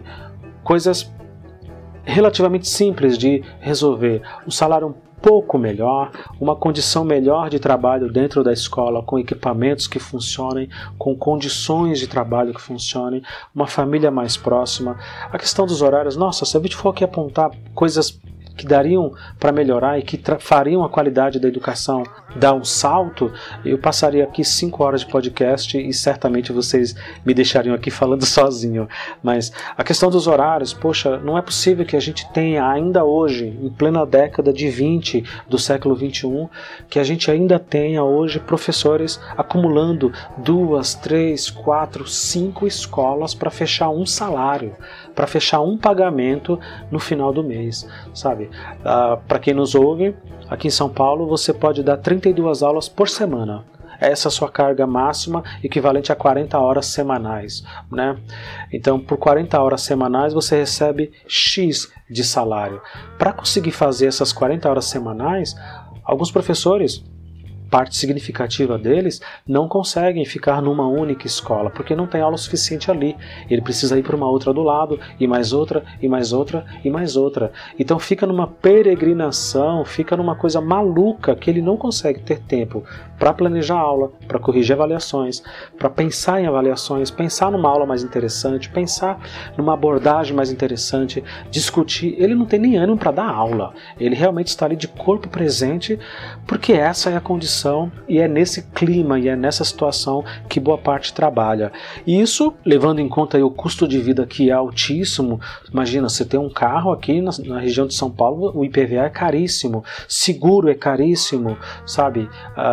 Moradia, financiar um apartamento, uma casa, tudo isso é muito caro, combustível, enfim, tudo aqui é muito caro. Então, quando não acontece, inclusive, de arrumar um segundo emprego, de trabalhar numa escola municipal e não apenas estadual, e trabalhar numa escola particular e não apenas no estado, e acumular dois cargos para tentar manter um padrão ali razoável, para que a gente não passe necessidade e não ganhe apenas R$ 1.800, R$ 1.900 por mês, sabe? Então, coisas muito simples que poderiam ser remanejadas, poderiam ser. É uma questão de organização. O Estado, de fato, ele é, ele é muito incompetente para gerir as coisas, né? Ele é incompetente para gerir a, a, saúde pública, a educação pública, a segurança pública. Isso não é uma exclusividade só nossa aqui das escolas. Então, João, é, seguramente já me alonguei aqui muito é, na resposta do teu e-mail e, e, agradeço e a gente continua conversando porque você também é um dos parceiros aqui nosso que bota o dedo na ferida, coloca o dedo na cara, soco no estômago e sabe e, e, não deixa a gente achar que nossa somos fofinhos, nossa as pessoas nos adoram, as pessoas nos amam aqui na escola pública. Não, não é bem assim não. Tem gente que pensa diferente, que discorda e acha que a gente deveria abordar sim a questão sindical, a questão política, a questão partidária. Ah, no momento que isso seja mais honesto, mais direto e mais objetivo, eu acredito que seria possível sim, sabe? Eu ainda não conhecia esses professores. Honestamente falando, e aqui de escola pública até agora só participaram professores, né? não consegui encontrar essas pessoas que tenham uma capacidade de reflexão, de discussão e de abordagem honestamente intelectual e que abstraiam da questão partidária, que abstraiam da questão uh, político-sindical, pura e simplesmente. Eu sei que toda discussão está impregnada de política, de partido, de sindicato, é, é inerente, não tem como fugir. Eu sei disso, mas não pode ser só isso também. E infelizmente o que eu tenho visto nesses muitos e muitos anos trabalhando em escola pública é que toda a discussão ela é contaminada e ela é infelizmente muito inflamada. Eu vi colegas ficando de mal dentro de escola, batendo boca, se ofendendo porque defende o políticozinho fulano de tal, em detrimento do outro fulanozinho que é mais corrupto, porque o meu pelo menos rouba, mas ele fez, ele ajudou o povo a sair da miséria. E o seu, o que é que ele faz? Ah, o meu é honesto, ah, mas ele é machista, ele é homofóbico, sabe? Então, você fica ali defendendo bandido, você fica tentando encontrar menos menos defeitos. O meu tem menos defeitos que o seu. E eu acho que a discussão da escola pública não é e não pode jamais ser nesse sentido, porque o menino de 11, 12 anos está lá dentro da sala, me esperando, e ele espera que eu faça o melhor. E como disse o professor Valdomiro Rocha, no episódio que nós gravamos sobre professor substituto, ele disse: Nós trabalhamos numa fábrica e nós estragamos os nossos produtos, né? nós entregamos produtos de péssima qualidade no final dessa linha de montagem. E esse produto é a cabeça do aluno. A gente não consegue despertar nele o interesse pelo conhecimento, o sistema está todo errado, tá legal? O sistema está todo errado, o Estado nos massacra de um lado, as famílias são ausentes do outro e nós estamos colaborando para que tudo isso dê errado, porque a gente está de mãos atadas. Né? E estamos tão ou mais perdidos que qualquer um nesse contexto aí, nesse cenário. Tá certo, João? Espero que tenha sido um pouco mais esclarecedor, além das conversas que a gente já tem aí de forma privada e já aproveitando para agradecer você mais uma vez. Valeu, João!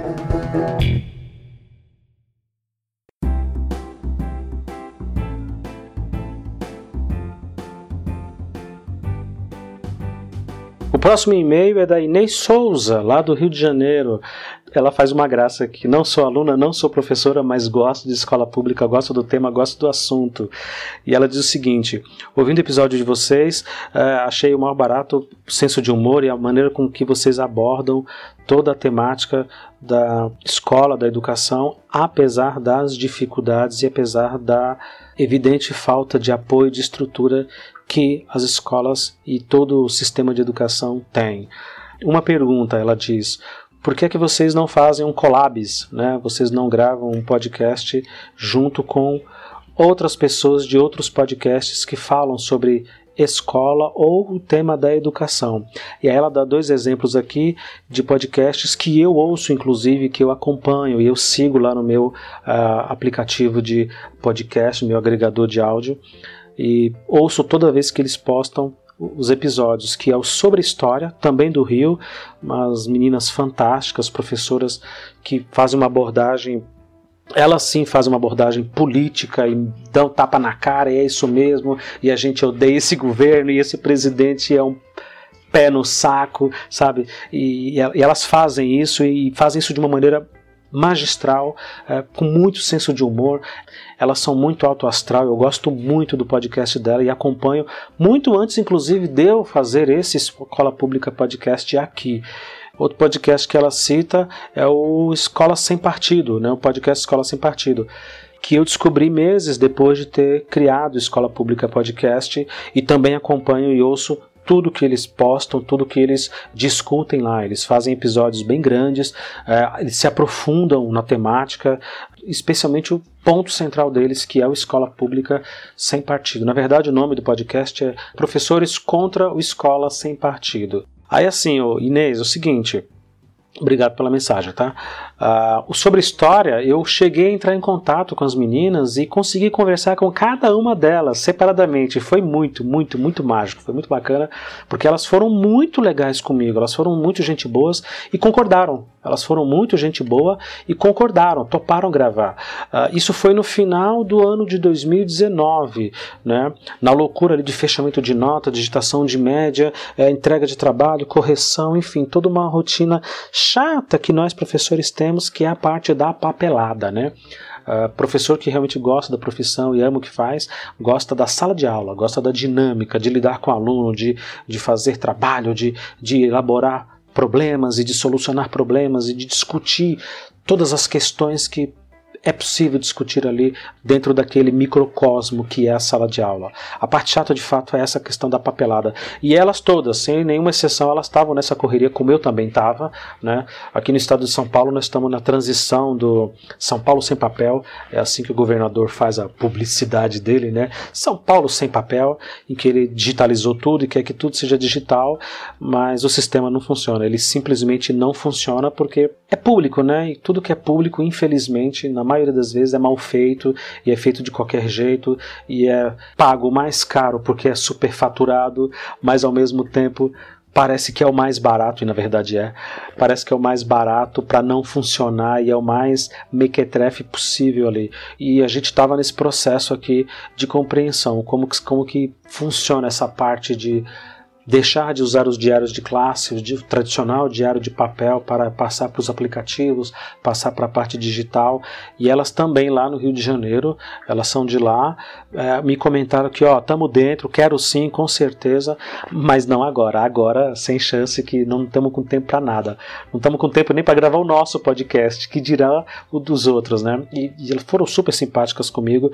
E o convite está aberto, né? Está de pé ainda e a gente continua naquela negociação de sempre. E aí, essa semana, ó, tô esperando, aí, não esquece de mim, hein? Acho que deve ser a frase que eu mais posto, que eu mais é, mando para os meus possíveis convidados, né? Tipo, ó, não esquece de eu, hein? Não esquece de mim, eu tô aqui, hein? Tô na expectativa. Vamos gravar, vamos gravar. E elas foram super fofas e em algum momento vai sair esse episódio. E inclusive, ó, para vocês terem uma ideia da minha audácia e da minha sabe? E do meu atrevimento, conversando separadamente com cada uma delas. Uh, enfim, eu fui buscar as redes, Twitter, Instagram, consegui entrar em contato com todas elas, e aí a gente troca o WhatsApp, essas coisas. Propus que a gente gravasse não apenas um episódio com todas elas juntas e comigo, mas que eu gravasse episódios separados, com temas separados, para que gerasse mais episódios, gerasse mais conteúdo, obviamente, né? E elas toparam de cara, de cara, de cara, e eu falei: é isso, vai rolar. Não sei quando, tá, Inês? Não sei quando, mas vai rolar. Mas sabe que nos bastidores aí a gente tem conversado muito. Ah, o pessoal do Professores contra o Escola Sem Partido, eu cheguei a entrar em contato com duas pessoas, eu não vou me recordar o nome agora, porque isso já tem um bom tempo, e infelizmente eu não tive nenhuma resposta. Ah, acho que a única resposta que eu tive foi no Twitter. Eu dei os parabéns, falei, poxa, o episódio dessa semana tá bacana, gostei, discutiu isso, isso, isso, e pai, não sei o que. Aí eles disseram obrigado, ok. É isso, não passou disso. E mandei alguns direct, mandei algumas mensagens de modo privado, solicitando, falando, olha, eu gostaria que vocês participassem, gostaria que a gente fizesse aí um collabs, né? Afinal de contas, o nosso podcast de cá, ele não é tão incisivo como eu estava dizendo no, na leitura do e-mail anterior, com essa questão política, sindical, partidária, sabe? E como vocês são, acho que traria um peso e seria um pouco mais autêntico dentro dessa discussão de quais saídas o Brasil precisa, quais saídas nós temos e podemos criar com relação à discussão propriamente dita da qualidade da educação. Eu não consegui muitas respostas, consegui apenas um ok, vamos ver, sabe? E tô aguardando, tô aguardando e continuamos ativos aí, continuamos é, receptivos, vamos dizer assim, para uma colaboração ou qualquer coisa semelhante aí do, da rapaziada do podcast Professores contra Escola Sem Partido, tá legal? Mas em compensação, Inês, tem o Ao Podcast né? O podcast do André Leão Poente, lá de Canoas, do Rio Grande do Sul. Eu sempre comento aqui do Felipe, meu parceiraço. Nós estamos com vários projetos, estamos com várias ideias juntos aí para trabalhar. O podcast dele lá em Canoas, que é justamente o nome da escola, né? O André Leão Poente, ele é feito por professores, por alunos, eles fazem ali uma, uma, uma, junção de uma série de coisas, falam de temas da educação, falam de temas nerds, de filmes, às vezes eles colocam as esposas para participar também, enfim, é muito bacana e é muito diferente do que a gente faz aqui. E é justamente por aí que está indo os nossos projetos e as nossas conversas, juntar um pouco de cada podcast e fazer esse collabos cada vez mais. Nós gravamos um episódio duplo, né? Mostrando as diferenças entre as, as escolas paulistas e gaúchas, dentro do que eu conheço das escolas paulistas e dentro do que ele conhece, né? Imagina, o Rio Grande do Sul é gigante, como São Paulo também é. Mas dentro do que nós conhecemos ali dessa realidade, nós fizemos ali algumas comparações. Ficou um episódio muito bacana, com quase duas horas de duração. Vale muito a pena ouvir. Quem não ouviu, recomendo que ouça. E a minha ideia e a ideia do Felipe é que a gente consiga fazer e consiga encaixar os nossos horários, porque, como eu disse lendo outro e-mail, ele, além de professor, é diretor da escola, então ele está passando aí por uma turbulência de acontecimentos, especialmente porque eles estavam em greve, né? Eles estavam num período longo de paralisação. Quando eles retomaram agora, eles tiveram que repor todas as aulas desse período de paralisação e aí rematrícula, sabe? Tudo isso agora, no comecinho do ano de 2020, para quem está nos ouvindo aí. E, e, e, tem sido uma loucura e ele também não, não consegue parar agora para sentar e trocar uma ideia e bater um papo. Inclusive, nós tínhamos agendado, hein, Felipe? Vou entregar aqui, tá? A gente tinha agendado para falar da greve, para falar desse, dessa turbulência que estava acontecendo ali no Rio Grande do Sul nesse momento. E nem isso acabou rolando, para você ver a loucura que estava a, a agenda do professor e a rotina dele, tendo que fazer reuniões com a escola, fazer reunião com os pais, é, dar satisfações para a sociedade e ao mesmo tempo levantar essa bandeira e esse grito né, de socorro de ó, precisamos, sociedade, que vocês olhem para a gente e observem que estamos agonizando, estamos agonizando. De norte a sul do país estamos agonizando. E lá, em Canoas, no caso aqui no Rio Grande do Sul, não é diferente. É, eu não sei se você, o Inês, já ouviu o AL Podcast, ALP Podcast, ouça lá, vale muito a pena. Eles têm bastantes episódios, eles têm episódios, assim, dos mais variados possíveis, mas é sempre professor e sempre aluno participando. Às vezes traz até as esposas juntos e aí vira um papo mesmo de família e é muito divertido. Eu ouvi praticamente todos, acho que ouvi todos, se eu não me engano. Tá certo? Obrigado, Inês.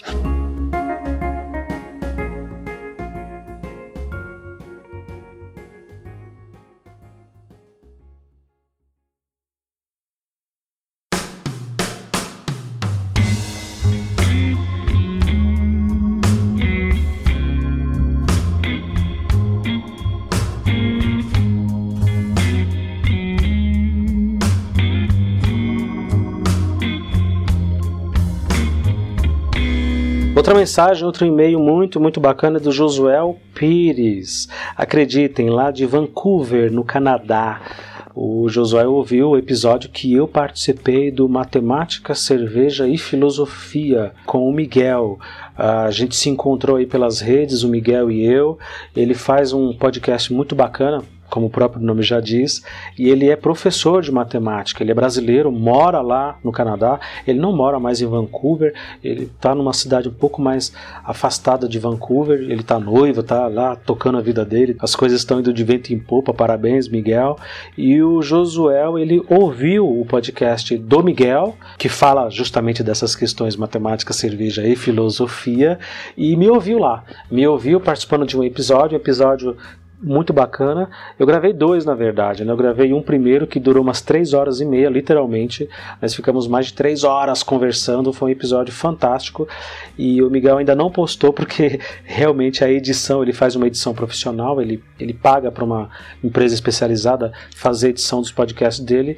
E ele falou para mim, ele foi super sincero, falou: pô, o episódio tá maravilhoso, mas vai sair muito caro editar isso. Vai sair muito caro pagar para editar isso. Então, vamos gravar num, num futuro muito muito próximo, episódio um pouco menor, outro tema, e aí eu posto esse daí. Foi o que nós fizemos, nós gravamos um outro. Uh, que ficou muito bacana e ele postou no podcast dele e o Josué, que também é lá de Vancouver, no Canadá, ouviu e começou a acompanhar a gente e a ouvir os nossos podcasts aqui no Escola Pública. A mensagem dele, de forma resumida, que ele diz aqui é o seguinte: Olá pessoal, parabéns pelo trabalho. Encontrei o podcast de vocês através do FMC do Miguel, que é brasileiro e mora aqui no Canadá, e gostei muito do conteúdo. Ele aponta aqui alguns episódios que ele mais gostou, faz alguns comentários muito, muito bacanas, algumas críticas, algumas queixas, algumas reclamações, uh, e também acrescenta que ouço muito vocês reclamando e dizendo que as coisas estão erradas, que o sistema está errado. O que é que vocês, na prática, como professores, já que é vocês que estão lá, fazem para melhorar essa situação. Uh, eu escolhi essa mensagem do Josué por um motivo muito simples, óbvio e direto. Essa é uma queixa que eu tenho ouvido muito, né? Essa é uma, uma mensagem é, um tanto quanto recorrente. Tá legal, vocês estão aí, vocês estão falando, estão reclamando, mas vocês estão fazendo o que para mudar? Vocês estão fazendo o que para melhorar? Eu acho que é uma pergunta válida, especialmente para quem é de fora da área e não faz ideia de como é que funciona uma escola por dentro. Josué e outros tantos que têm tocado nesse tema. Uh, não é uma coisa tão simples, mas ao mesmo tempo é, né? Nós, enquanto professores, nós temos uma autonomia uh, relativamente reduzida. A nossa função ela se resume em ir para a escola, pegar giz, apagador, entrar na sala e dar aula. Se tiver livros, trabalhamos, se não tiver, não trabalhamos. Se tiver apostilas, aqui no estado de São Paulo, os alunos usam apostilas, trabalhamos, se não tiver, nesse caso, esse ano que que eu vos falo aqui de 2020 não tem, ainda não chegou, sabe? Já estamos no final do primeiro bimestre praticamente e não chegou, simplesmente não vem. Ei, cadê o material? Cadê as apostilas? É, vai chegar, se vira aí com o que tem, ó, tem aqui um PDF no celular, se vira, se vira, não tem, simplesmente não tem. Uh, atrasou uma licitação, atrasou não sei o que, atrasou, enfim, é sempre esse problema. Uh, se tiver apostila, trabalhamos, se não tiver, não tem. Se os alunos tiverem caderno, lápis e borracha, trabalhamos, se não tiver, temos que trabalhar do mesmo jeito. Então, o contexto que a gente está inserido, ele é definitivamente caótico, porque o que nos compete fazer, que é tentar nos comunicar com esse aluno, nos conectarmos com esse aluno, fazê-lo entender de que o conhecimento é importante, de que aquilo que nós estamos abordando e estudando é importante. Essa parte nós fazemos, sabe? Motivá-los, sabe? Trazer uma aula diferenciada, bolar um trabalho que eles se interessem, que eles gostem, ouvi-los. Né? Vocês não fazem ideia, o Josué Pires, de, do quanto a gente para para ouvir esses alunos. Às vezes ali em off, no privado, num cantinho da sala, na nossa mesa, às vezes de forma coletiva, discutindo algum tema, algum assunto Imagina, eu na aula de matemática cansei ao longo desses anos, cansei de fazer isso, de parar a minha aula e discutir o tema, sei lá, uma frase racista que algum aluno falou para o outro. Não, peraí, para tudo, para tudo. Não, aqui ninguém vai ser racista, não. Aqui a gente vai discutir esse tema. Vamos lá. E levantar essa questão, sabe? Dar voz aos alunos e permitir que eles reflitam às vezes com as próprias palavras e com, a, com as próprias falas deles. Né? Na sala de aula, o que nós tentamos fazer, e fazemos muito isso também na sala dos professores, é mobilizar e pensar quais saídas nós podemos fazer. Poxa, o sétimo ano tal não está rendendo tal, tal aula, o nono ano tal não está funcionando, as turmas do ensino médio não estão querendo fazer nada, eles só querem brincar, jogar dominó, baralho, ouvir música, sabe, botar um funk no celular, ficar dançando no meio da sala, falando os palavrões mais impublicáveis que essas letras têm. Realmente é o que eles ouvem, é o que eles gostam, é o que eles consomem, as toneladas, assim, muito, muito mesmo. Então, assim, a gente troca muito essa ideia, mais ou menos o que eu tento demonstrar aqui no Escola Pública Podcast, do que é essa reflexão, às vezes essa angústia nossa de e aí, a gente vai fazer o quê? Como que a gente vai sair? Como que a gente vai resolver essa parada? E não é tão simples, Josué. Não é tão Josué, desculpe. Não é tão simples, tá? É por isso que na maioria das vezes eu evito, eu evito muito trazer queixas pessoais, sabe? Classicista, de tipo, precisamos de melhor salário.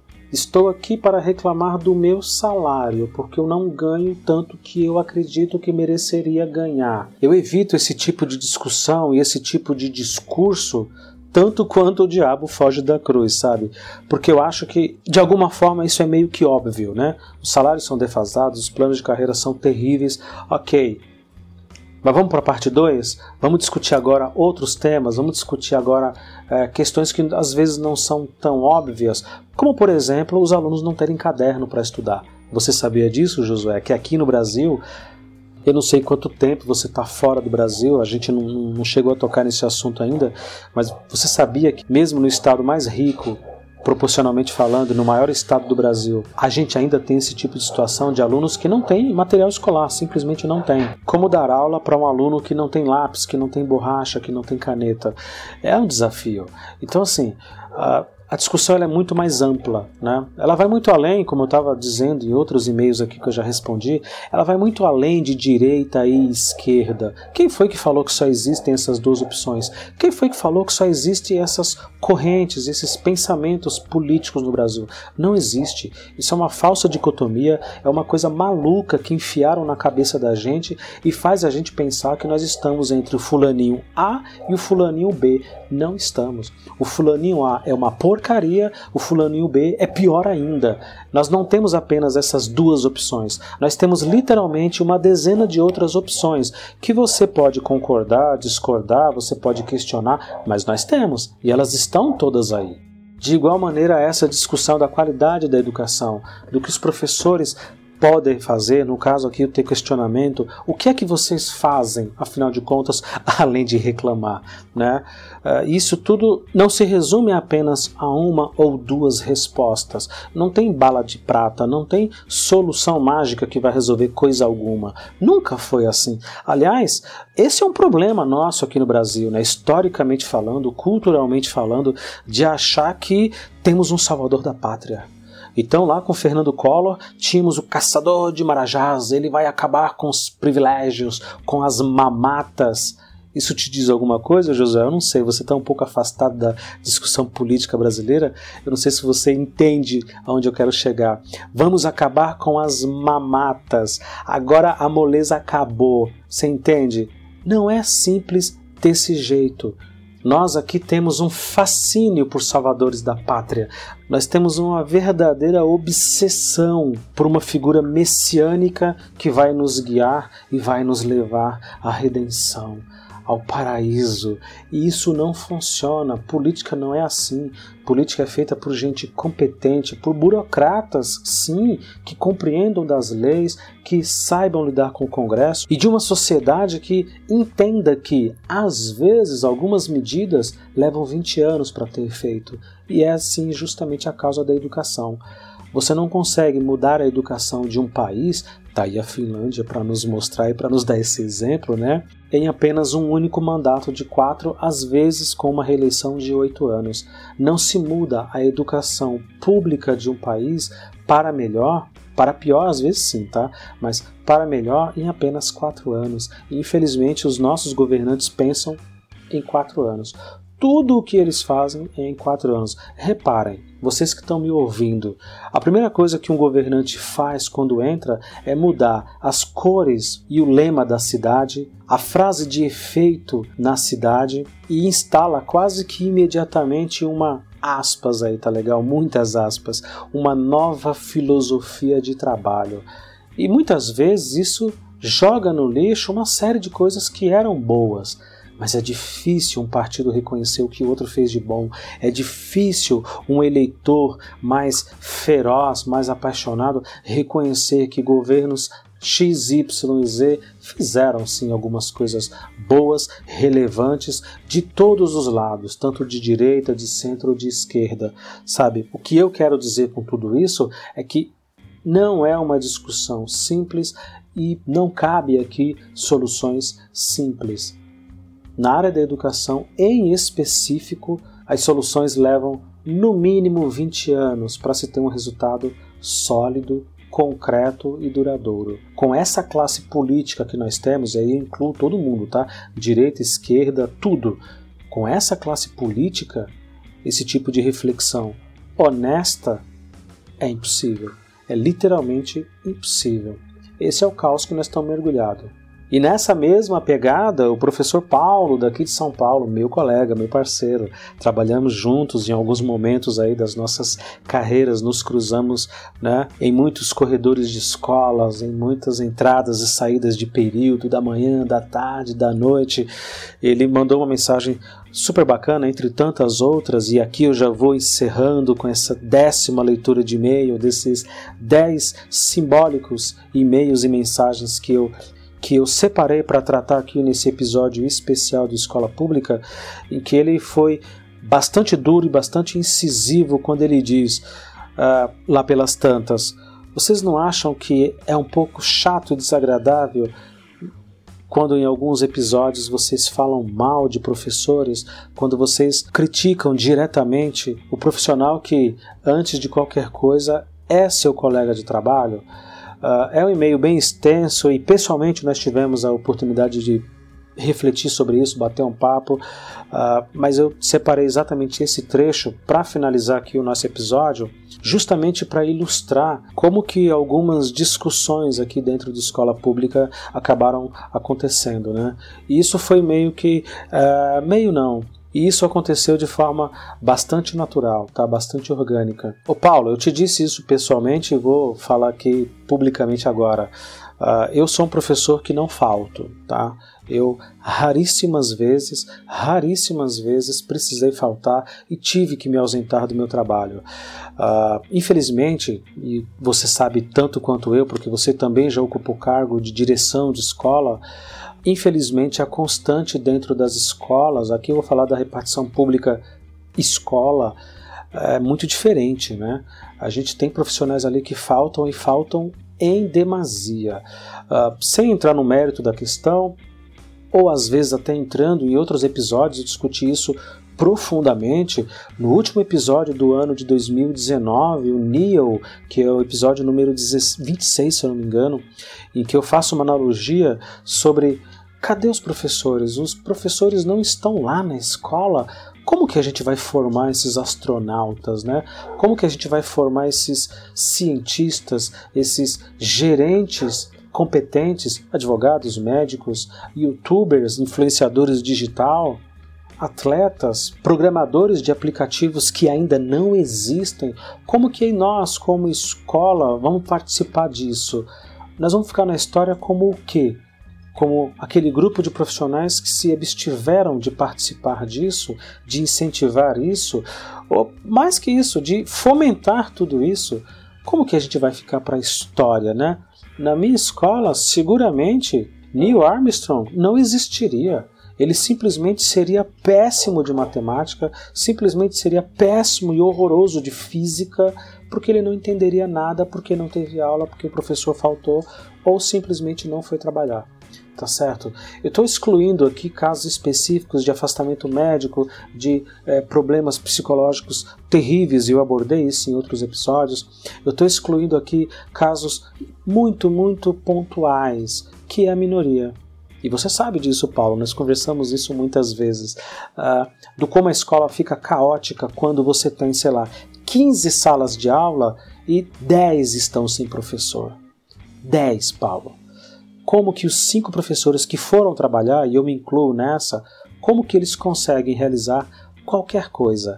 Você imagina 300, 400, 450 pré-adolescentes, jovens adolescentes conversando, correndo, brincando, se estapeando, sabe, se agredindo, gritando nos corredores e dentro das salas de aula. Como é que a gente consegue, eu que estou lá naquela sala de aula do lado, como que eu consigo realizar? Como que eu consigo falar? Eu não vou nem dizer em realizar trabalho. Como que eu consigo falar? Não consigo. Eu literalmente eu rigorosamente não consigo nem abrir a boca, porque o barulho é insuportável, a agitação é terrível. Então, assim, nesse contexto, os professores que não vão trabalhar atrapalham muito, mas eles atrapalham muito. É óbvio que o Estado deveria suprir essa demanda, é óbvio que o Estado deveria contratar mais professores, é óbvio que tem uma série de coisas ali, como eu já repeti inúmeras vezes nesse episódio, inclusive, que não estão na nossa alçada, que não cabe a nós decidir. Não sou eu, como um reles professor, um simples professor, que tenho o poder de dizer: Ô governador, contrata aí mais 10 professores e coloca aqui na minha escola porque nós estamos precisando. 10 professores se afastaram, estão de licença médica ou simplesmente faltam e nós precisamos de 10 substitutos. Não é assim que funciona. Seria muito, muito simples, né? Seria muito, seria muito bacana se fosse desse jeito, mas não é. Não é desse jeito. E você sabe, eu sei, e eu tenho certeza que muita gente está me ouvindo também sabe que muitos desses profissionais poderiam ir trabalhar e não vão poderiam assumir com as suas responsabilidades e não vão. E os motivos? Bom, são muitos, né? Ou porque eu tenho um colégio particular e essa instituição tem prioridade, ou porque eu tenho um cargo numa outra escola municipal que paga um pouco melhor e me cobra muito mais se eu faltar. Então eu falto, ou porque eu tenho um cursinho, não, eu tenho um cursinho para vestibular aí que está pagando uma grana, delícia, maravilha. Então eu vou ficar nesse cursinho, afinal de contas aqui no estado eu tenho estabilidade, não vou ser mandado embora. Falto, desconta, tira ali um, dois, três dias da semana que eu não vou trabalhar, mas o que eu vou ganhar na outra empresa, na outra instituição, às vezes compensa o dobro, três vezes mais, inclusive. E tantos outros que, honestamente falando aqui, verdadeiramente odeiam o que fazem, odeiam. Hoje, inclusive, no, no, momento dessa gravação, hoje, eu ouvi de uma professora dizer: eu quero trabalhar com outra coisa. Meu sonho nunca foi trabalhar nisso daqui. E ela estava apontando para os alunos e para a escola. Ah, eu quero, eu quero ter o meu próprio negócio, eu quero empreender, eu quero fazer outra coisa. Nunca na minha vida que eu pensei que trabalharia numa escola, que seria professor e coisa e tal. Então, nós estamos lotados de pessoas que pensam dessa maneira. Infelizmente, isso não é a minoria e não é uma exceção. O número de colegas que pensam dessa maneira é muito significativo. E isso sim prejudica demais o sistema, além de tudo que eu já disse, do massacre do Estado, além das ausências da família, além da questão cultural nossa que é de não acompanhar com afinco, com dedicação a vida escolar dos filhos e além de toda a discussão político-ideológica que infelizmente contamina de um jeito ruim, como não deveria ser, a problemática da educação, da qualidade da educação e, e por que é que a gente não consegue avançar. Pura e simplesmente, se a gente bate no Estado, se a gente bate nas famílias, a gente também, né, Paulo? A gente precisa fazer essa meia-culpa, a gente precisa apontar também para alguns problemas que são nossos e que poderíamos resolver melhor. Né? No começo do ano, falando isso num grupo com os colegas dentro da minha escola, eu comentei, poxa, eu não sei por que, é que tem professor que continua trabalhando na área, sendo que odeia o que faz, porque pelo salário não é, que a gente sabe que o salário é muito baixo. Então, o que é que prende essa pessoa na área? O que é que prende essa pessoa dentro desse emprego, dentro desse trabalho que ela simplesmente detesta e que consome a vida e a saúde dessa pessoa, sabe? Muitas vezes a saúde psicológica, física, diretamente, literalmente, sabe? Ah, uma professora virou para mim e falou: no meu caso, é a idade. Eu já tenho cinquenta e tantos anos, não vou sair daqui e abrir mão dos meus benefícios e da aposentadoria que eu certamente terei, em detrimento de procurar emprego, de tentar recomeçar numa nova carreira, numa nova área que seria o meu sonho, seria a minha vontade. Então, veja, esse é o contexto, essa é a realidade. E eu me sinto na obrigação aqui na escola pública de trazer esse tipo de informação e de explicar como o Josué Pires, lá de Vancouver, no Canadá, perguntou: Tá, vocês estão reclamando aí, vocês estão falando aí, mas vocês fazem o quê? Né? E vocês fazem o que? Na prática? Não, quero, quero prática. O que é que vocês fazem aí na prática para melhorar? Né, apesar dos pesares e apesar das dificuldades. E aí eu me sinto na obrigação de trazer esse tipo de informação, de que por mais bem feito que o meu trabalho seja, que o trabalho do Joãozinho do lado seja, que o da Mariazinha também seja, nós três sozinhos não conseguimos lidar contra um sistema gigante, corrupto, preguiçoso, modorrento e muitas vezes desonesto, né? Porque eu tenho 9, 10 salas completamente vazias sem nenhum professor, sem material, sem caderno, sem lápis, borracha, sem giz, né? Sem papel higiênico nas escolas. Eu comecei o primeiro episódio aqui de escola pública falando sobre isso, não tem papel higiênico nas escolas. Como que a gente espera tratar esses meninos e meninas minimamente com dignidade se a gente não oferece, e quando eu falo a gente, como Estado, como sociedade, se a gente não oferece sequer papel higiênico, que é um item básico, sabe? É um item, sabe, que faz parte da dignidade ali do cidadão que está sendo formado naquele momento. Então é nesse contexto, Paulo, que o falar mal às vezes do colega, ele, ele se faz necessário, né? Fazer a nossa meia culpa também. Fazer o que os políticos não fazem. Né, fazer o que eles não fazem. Eu adoro política, adoro. Eu acompanho os telejornais, leio muito a respeito, acompanho no YouTube, nos grandes portais e canais de entrevistas e de discussão acerca do tema da política. Gosto disso, respiro isso quase que diariamente tá? E percebo com muita clareza o como é um sistema cretino, né? A coisa não é sincera de nenhum político, tá, Paulo? Você sabe disso, de nenhum político. É muito, muito difícil encontrar políticos que discutam algo com clareza, com honestidade e com sinceridade. Sempre tem uma segunda intenção, sempre tem um projeto escondido, subterrâneo ali por detrás e por debaixo de tudo. Uh, e a gente descobre isso quando eles chegam no poder. Né? Quantos e quantos nós não elegemos ao longo desses trinta e tantos anos dessa nossa frágil democracia, dessa nossa recente democracia de 88 para cá, com a nova Constituição, não observamos que todas as vezes em que esses salvadores da pátria, que esses seres messiânicos chegam até lá e eles se comportam exatamente do contrário da campanha eleitoral e eles se tornam exatamente tudo aquilo que eles mais xingavam e mais odiavam. Uh, uma saída? Sinceramente, eu não sei. Uma única só? Não sei, não sei. Acredito que a reflexão e a discussão e o debate de ideias, mesmo com toda a dificuldade e toda a divergência que nesse caso é necessário, pode e deve ser um caminho para que a gente encontre soluções, saídas, uh, meios, né, para que não só a educação pública melhore, porque isso me beneficia como profissional, como cidadão, mas todo o resto dos serviços públicos funcione, para que os correios funcionem. Uh, no meu bairro, os correios não entregam, os correios não vêm aqui, porque é considerado uma área de alta periculosidade. Então você recebe uma encomenda, você tem que mandar entregar no bairro do lado, na casa de um, de um na casa de um conhecido, de um vizinho, ou tem que ir lá na central dos correios, né? na agência de distribuição central lá e retirar o teu produto, retirar a tua encomenda, a sua correspondência, porque eles simplesmente não vêm. Não vem, não vem entregar, tá? Então assim, para que as coisas funcionem sendo públicas com a qualidade mínima que a gente esperaria. Daí essa coisa do falar mal, né, que você frisou bastante, nós conversamos tanto. Acho que é importante fazer essa reflexão, é importante observar, especialmente para quem não é professor e não é da área e gosta do tema, entender como que funciona isso daqui por dentro, como que problemas tão simples às vezes não são resolvidos pura e simplesmente porque nós não temos profissionais. Ou os pior ainda, né? Ou os profissionais que deveriam estar lá não estão, simplesmente.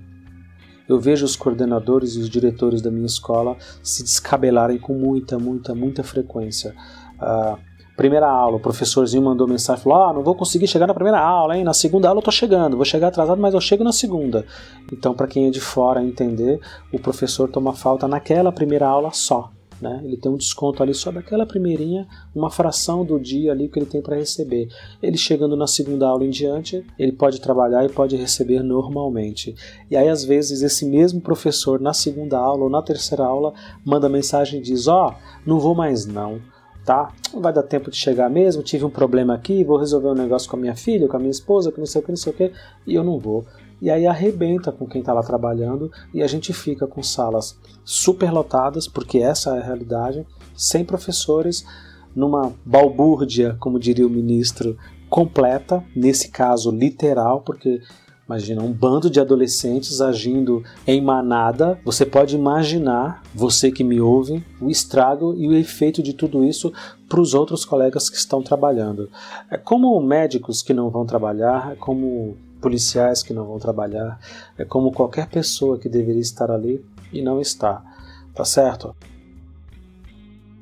Nesse episódio especial, nesse leitura gigantesca de e-mail e de mensagens, eu trouxe aqui 10, 10 simbólicos e-mails e mensagens de pessoas, de ouvintes, de professores ou não, de entusiastas ou não, que acompanham a escola pública há pouco ou há muito tempo e que em algum momento se dispuseram e separaram um tempo do seu dia enquanto ouviam o nosso episódio, enquanto ouviam nossa escola pública, para escrever para a gente, para se comunicar com a gente. A todas essas pessoas, a todos que me escreveram, a, a todos os que eu não li nesse episódio e a todos os que nunca mandaram nenhuma mensagem, e a todos os que se importaram de alguma forma e disseram: Não, eu vou, vou, vou mandar uma mensagem para esses caras, eu quero conversar com eles, quero saber o que, que eles pensam a respeito disso, daquilo, daquilo outro. O meu muito, muito obrigado. E muito obrigado a você que ficou até agora nesse podcast gigante, nesse episódio enorme. O meu muito obrigado. Obrigado a você que nos ouviu, obrigado a quem mandou os e-mails e a tantos e tantos outros que eu não conseguiria ler aqui em hipótese nenhuma por uma questão de tempo. Muito, muito obrigado e até uma próxima.